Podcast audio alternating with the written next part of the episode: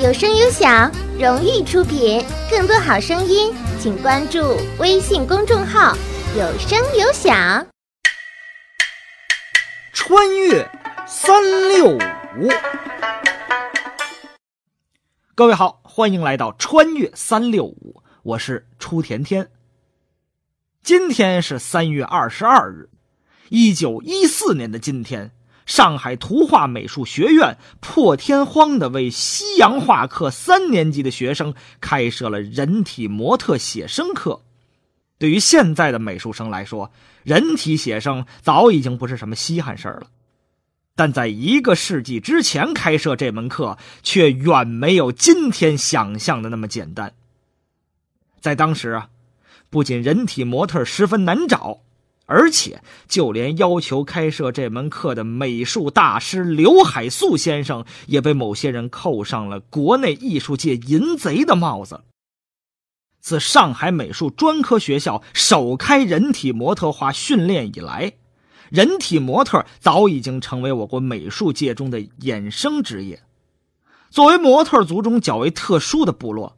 人体模特与现今主动炒作博上位的演员、歌手和 T 台模特不同，他们一直在默默无闻中被动地接受着社会舆论的评价和关注。模特通常给人们的印象是年轻、时尚、前卫、奢侈、高收入，但这些华丽的形容词与人体模特的关系似乎并不大。据了解。广州美术学院现有固定模特一百多人，其中三分之二都可以接受人体写生课。虽然各地的美术学院能够付给人体模特的酬劳有所差别，但是总体来说并不算特别高。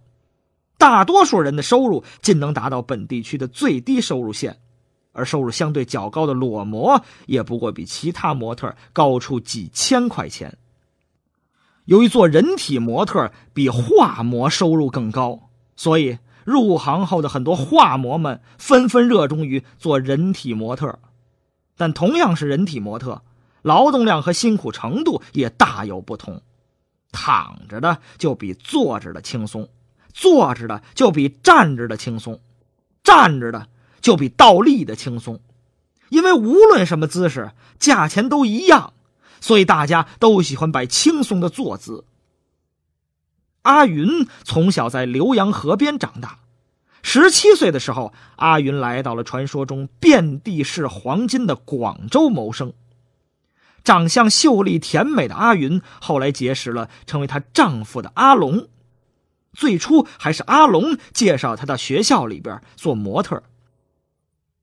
人体写生课通常都安排在顶楼或专门的天光课室，以保证不走光。一般校方会为模特在教室里安排一间小的更衣室。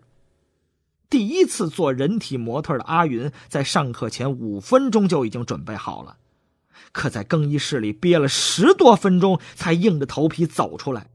走到画台上不过数米的距离，却举步维艰。老师也很照顾阿云，第一次课让他摆坐姿，而且还是侧面，尽量减少他的害羞感。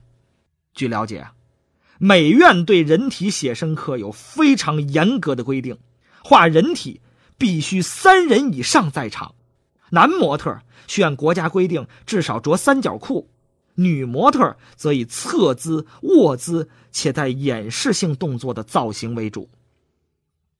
美术模特是美院教学重要的一部分。作为社会上的一个特殊群体，美术模特的工作非常的不容易。他们常常要一动不动的或坐或站好几个小时，这在体力和毅力上都是极大的考验。而且，在人体模特这个群体中，很多是夫妻俩都当画模，相对而言。这种情况的家庭关系是最和谐、最稳定的，因为更多的情况是，一方是画模，而另一方是圈外人，这种关系分手的居多，所以人体模特们大多都希望这份工作不为外人所知，以避免很多不必要的麻烦。然而，我们可以相信的是，随着时间的推移和文明的进步，人体模特这个行业会获得越来越多的理解和尊重。好，感谢您收听今天的《穿越三六五》，咱们明天再见。